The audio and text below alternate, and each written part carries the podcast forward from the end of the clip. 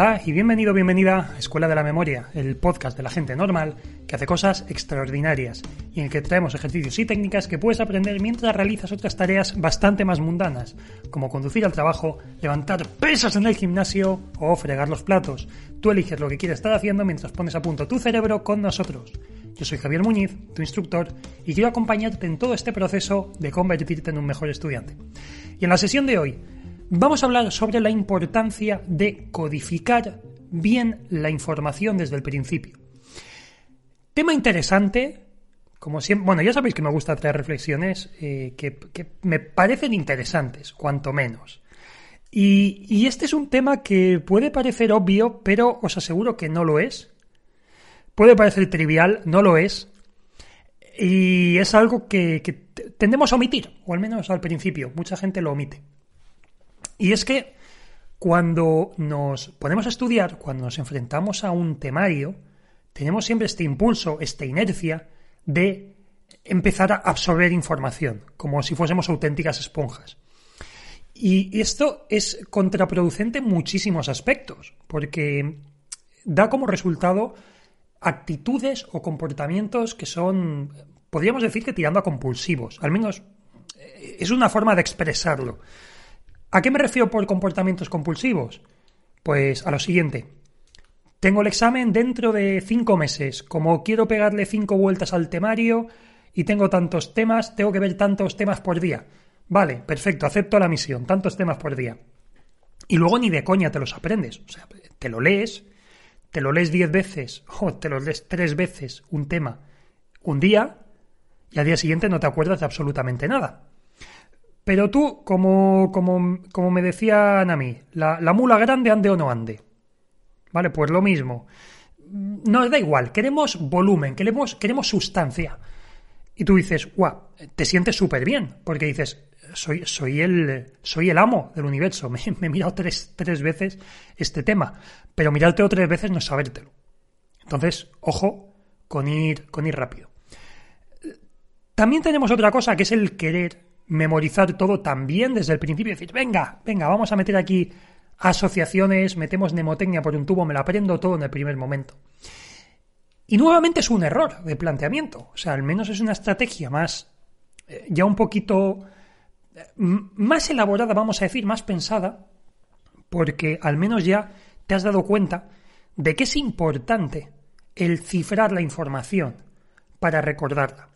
No simplemente hacer lecturas vacías, pasivas, que es el, impulso normal de casi todo el mundo.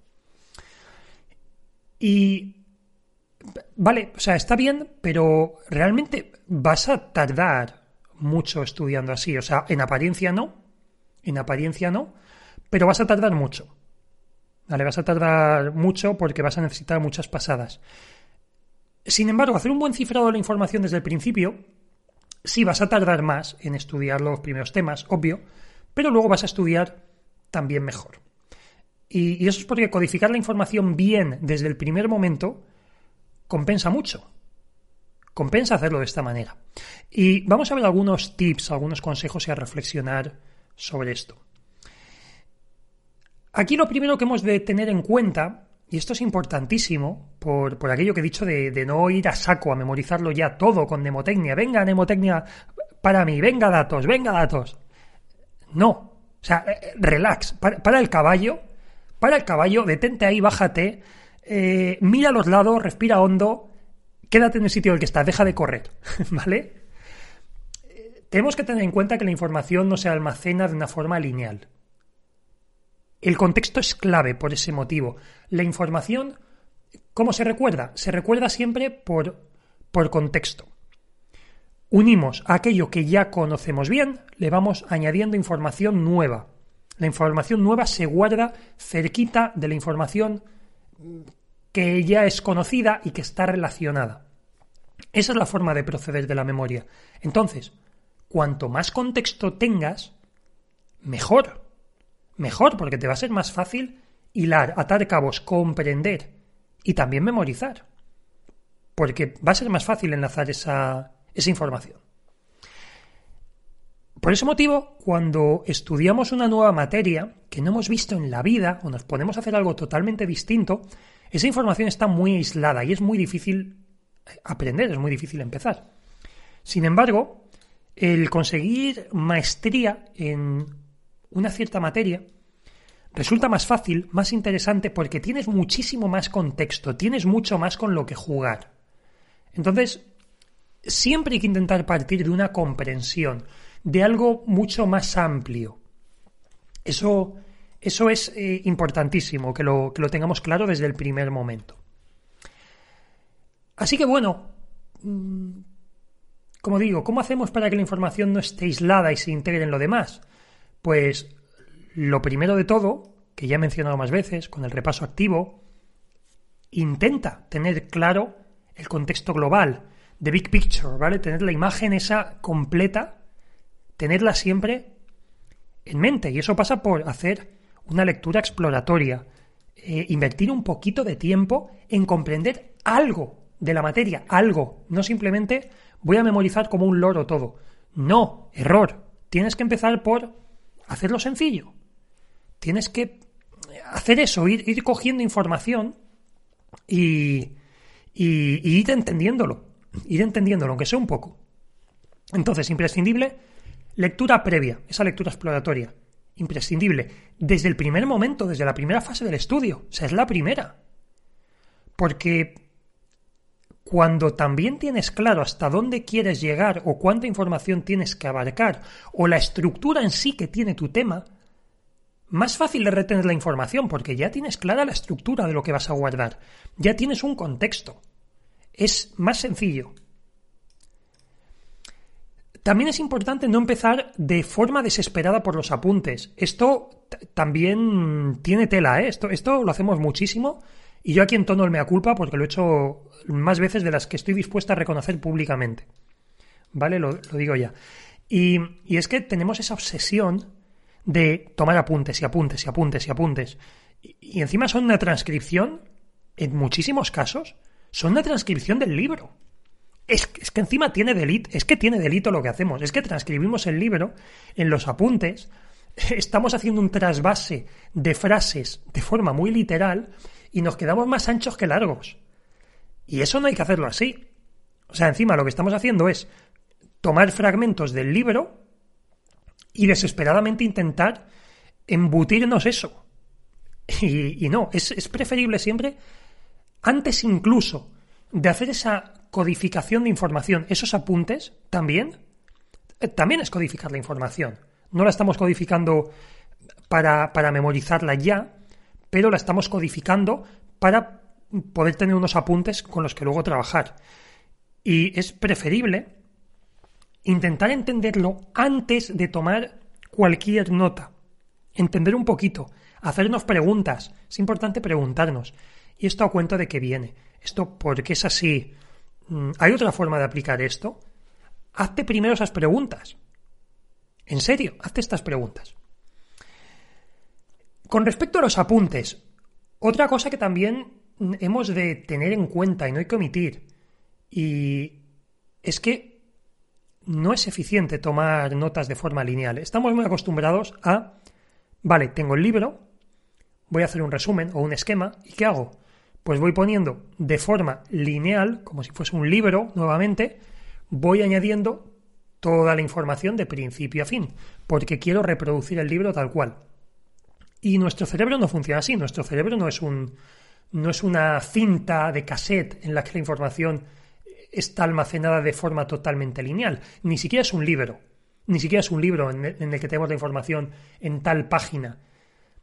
Sino que se van conectando ideas. Es una red, es una malla. Se, se va conectando por, por ideas que son similares, que son parecidas.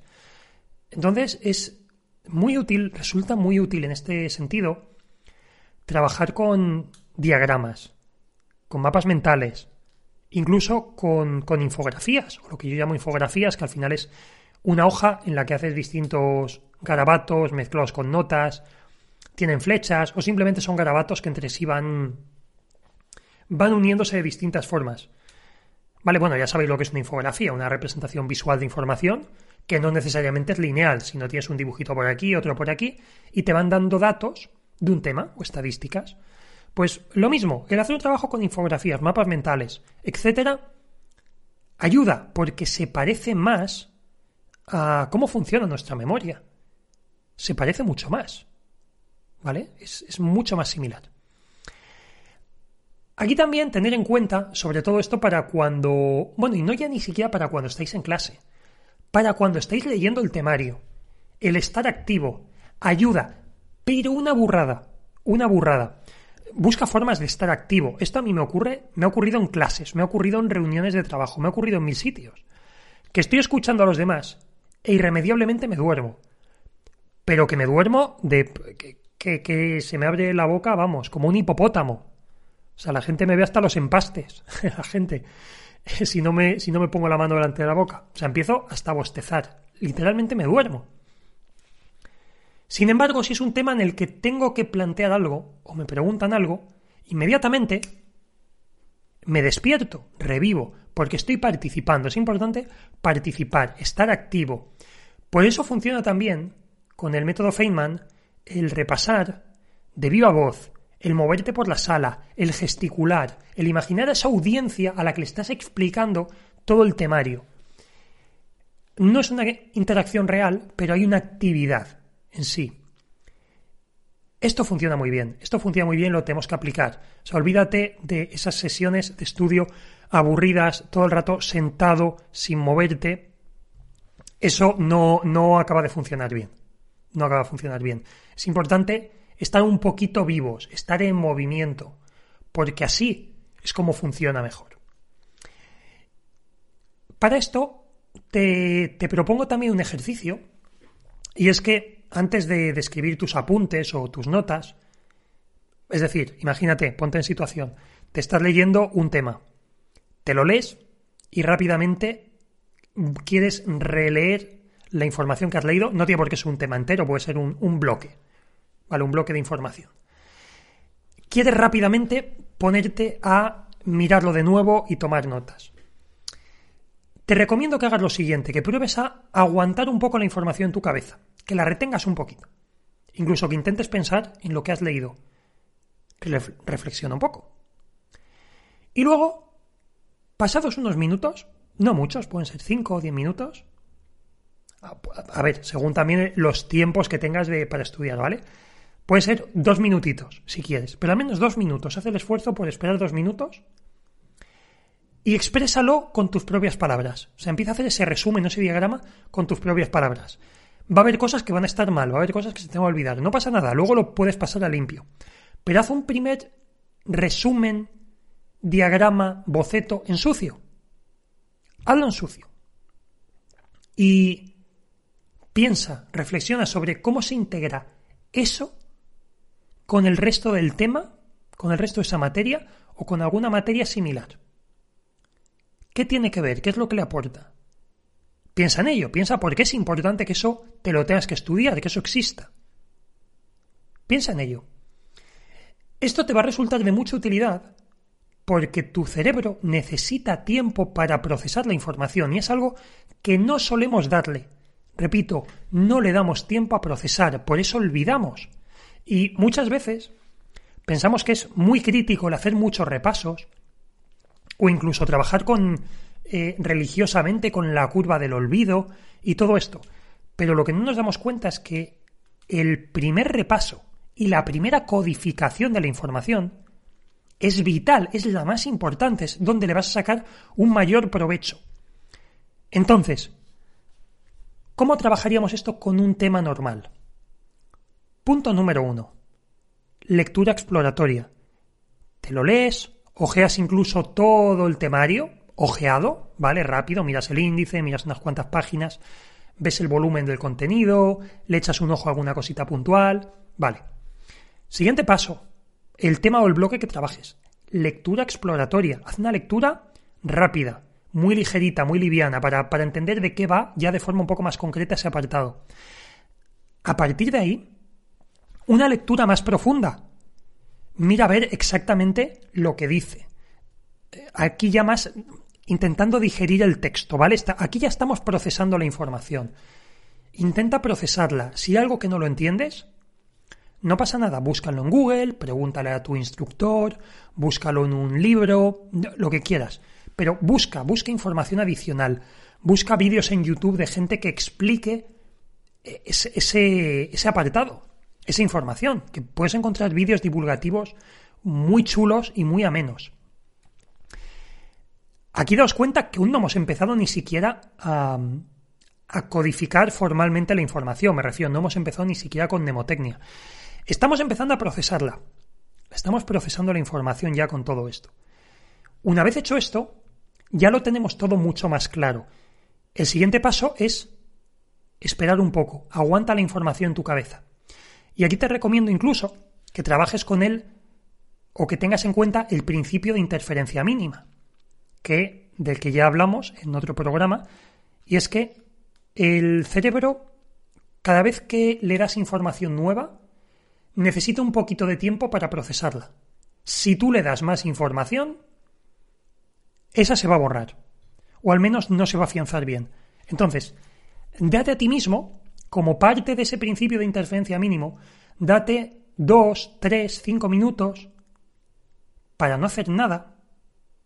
Puedes hacer incluso como los descansos del pomodoro, estar en silencio tranquilo, te puedes recostar en la silla, Puedes simplemente pasear en silencio, escuchar un poco de música suave, preferiblemente que no tenga letra. Puedes relajarte un momento para ir procesando la información, dejar que tu cerebro procese todo eso.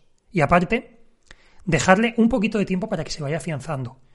Una vez hecho esto, que lo has dejado macerar un poquito la información, ya es el momento de que intentes expresarla de viva voz, que intentes hacer ese repaso activo o que intentes incluso ponerla por escrito, hacer un primer esbozo de ese mapa mental, de esa infografía, de ese resumen.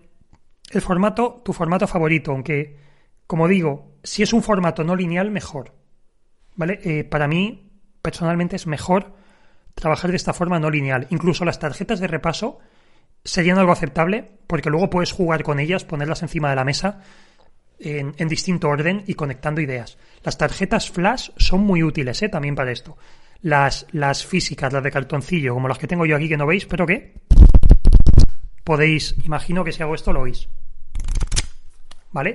Tarjetas, tarjetas de repaso. Lo podéis utilizar también.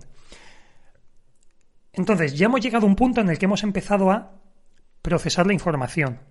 La hemos retenido, le hemos dejado un tiempo a nuestro cerebro para que lo procese.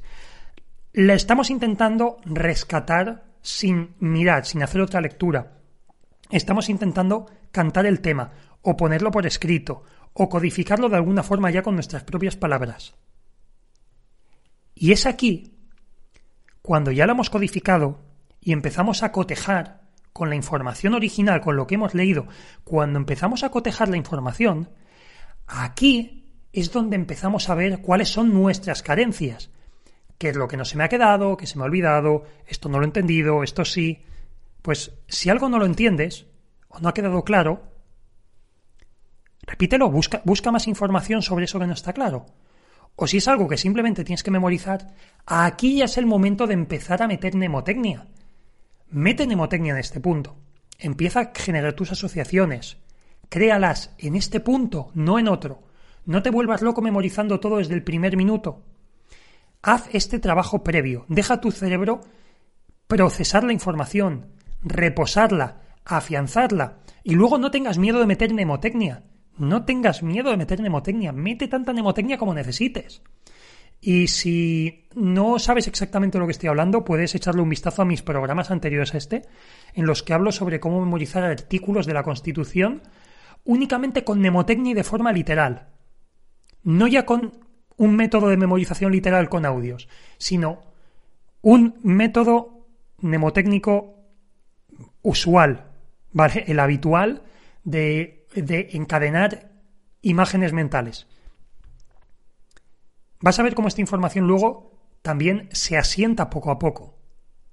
Si encima tú ya has entendido parte del tema, aunque metas mnemotecnia para recordar exactamente el orden de las palabras o la palabreja de turno que, que, se te olvida eh, habitualmente, ¿vale? Que eso también, que hay algunas que, que tienen mucha tela, algunas frases. Me estoy acordando de la, del, del artículo 9 de la Constitución del otro día y la irretroactividad de las disposiciones sancionadoras eh, no favorables o restrictivas de, derechos eh, individuales. ¿Vale? Que la frasecita y las palabrejas se, se las traen. Pero bueno, como digo, se produce una consolidación al final. Y la consolidación es mucho más rápida y mucho más efectiva si hemos entendido algo, si le hemos dado un contexto a la información, si le hemos dejado reposar un poco y si encima todo eso reforzamos nuestros puntos débiles con mnemotecnia y en nuestros ratitos libres, ratitos que estamos ociosos, al menos la cabeza está ociosa, las manos pueden estar ocupadas porque estamos eso, conduciendo, fregando o haciendo mil cosas, pero en ese momento que estamos ociosos, a nivel mental, podemos dar más repasos extra y terminar de afianzar la información.